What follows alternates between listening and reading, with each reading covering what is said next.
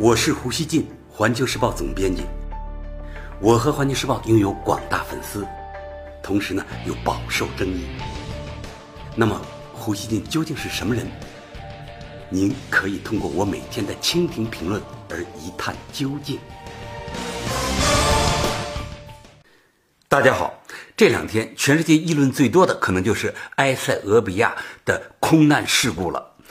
当地时间十日上午，一架埃塞俄比亚航空公司客机从首都亚的斯亚贝巴飞往肯尼亚内罗毕途中坠毁，机上一百五十七人全部遇难，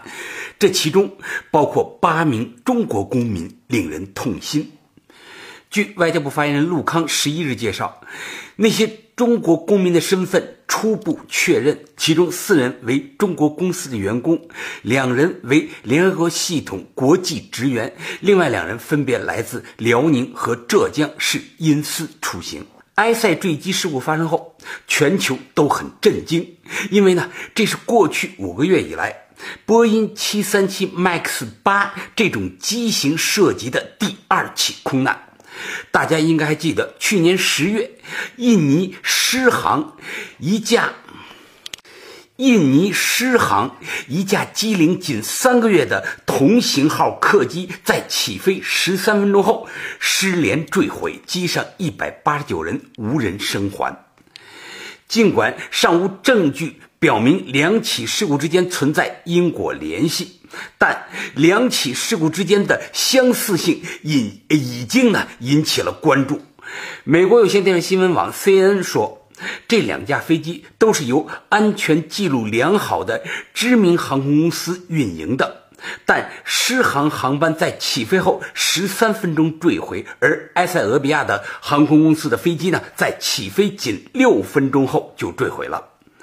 美国运输部前监察长夏沃他说：“啊，这非常可疑，一个全新的机型在短时间内坠毁两次，这给航空业界敲响了警钟，不得不令人担心。”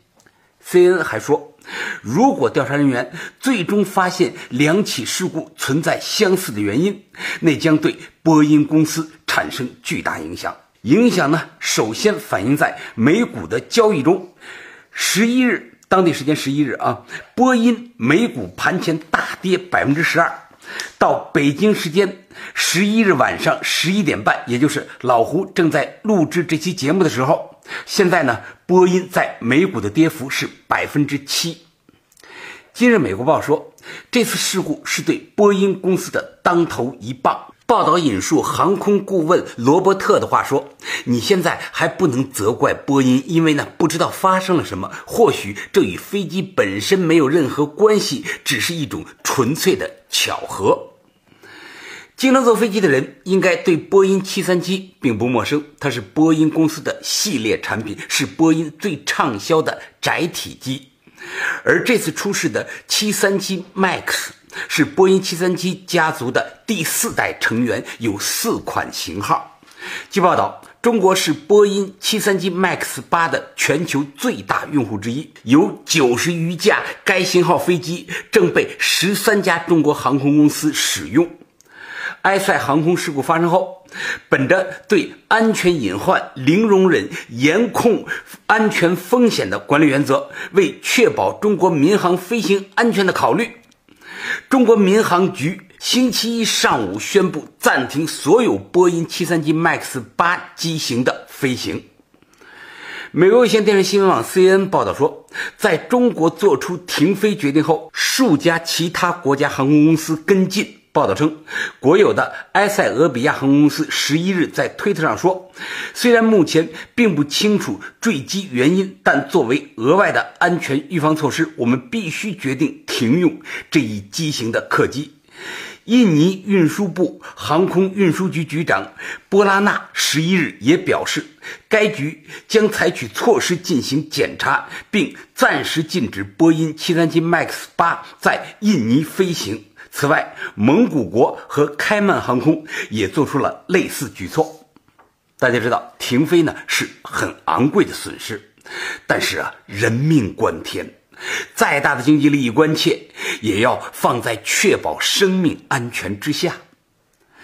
不过，令人遗憾的是，美国一名匿名官员北京时间星期一下午话里有话的对路透社说：“美国不确定中国依据的是什么信息暂停飞行737 MAX 八。”他称，鉴于该机型在美国拥有一流的安全记录，而且呢缺乏有关埃塞坠机原因的信息，美方目前没有跟进的计划。老胡觉得。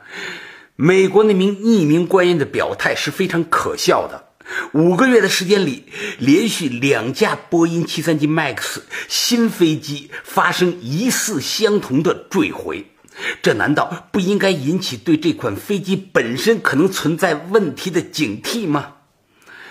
对这款飞机发生新坠机事故的潜在风险，采取预防性措施，难道不是负责任的政府应有的？监管行动吗？人们有理由怀疑，美国政府拒绝对737 MAX 八机型的潜在安全风险作出回应，是出于保护波音公司声誉和该公司利润的考虑。但美国的做法正在将大量波音737 MAX 八机型的乘客置于明显高于其他机型乘客的风险中，这是不道德的。老胡在此呼吁波音公司不要受美国政府态度的影响。我昨天写了社评啊，我在社评里就这么写的啊，就是波音公司它不要受美国政府态度的影响，他应当对处理737 MAX 八两起事故采取更主动积极的态度。他需要理解中国及其他一些国家公众对这款机型安全的担心，并为此做出应有的回应。目前呢，两架飞机失事的原因尚不明确，但两架737 MAX 八型飞机以疑似相同方式坠毁，无疑增加了该型飞机接下来出问题的几率。老胡认为啊，这个时候波音应当主动要求这款飞机全面停飞啊，全球停飞应该，并且呢，由他来承担停飞的经济损失。待查明事故原因，完全排除风险后，再恢复该机型的飞行。波音应当在此时表现出这样的责任感，不辜负全球用户对它的期待。大家知道啊，一架波音737 MAX 八飞机可载一百几十名乘客，一架飞机失事意味着极其惨重的生命损失。这决定了不能等到事故原因完全查清后再采取进一步的安全措施，避免新事故的预防性措施现在就应开展。波音呢，大家知道啊，虽有空客竞争，但它保持着在全球市场很大程度的实际垄断能力，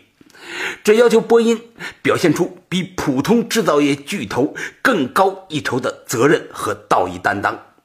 他不应该啊，因为自己的产品不可取代而放松排险的努力级别。由于全球购置波音飞机的航空公司都要派飞行员前往波音公司接受严格的训练，无论是飞机存在设计缺陷，还是波音公司还是波音公司的培训出了问题。我认为，在目前情况下，人们有理由怀疑波音公司的问题是这些致命事故责任的一部分。更何况呢？现在啊，对印尼空难的调查已经指出了737 MAX 八的迎角传感器可能存在数据传输错误。老胡觉得，波音公司切不可出于对利润损失的担忧而犹豫。他需要立即采取要求全球停飞737 MAX 八的果断行动。大家知道，波音公司成立一百多年来，对全球民航事业的发展做出了卓越贡献。它毫无疑问是二十世纪全球最伟大的公司之一。百分之百避免坠机，可能呢是现阶段做不到的，但随着技术的不断进步，这应当成为波音的奋斗目标。而两架737 MAX 八新飞机短时间内的接连出事，极大拉低了波音的安全记录。波音上下应当将这两起坠机看成该公司产品安全记录的耻辱。老胡看到报道说啊，印尼事故并未影响全球航空公司订购737 MAX 八的热情。我不知道这个呃埃塞航空事故后波音的订购情况会是什么样，就是波音737 MAX 八这款机型的订购情况会是什么样。但是呢，老胡想说。希望波音不要陶醉在市场对它的总体信任中，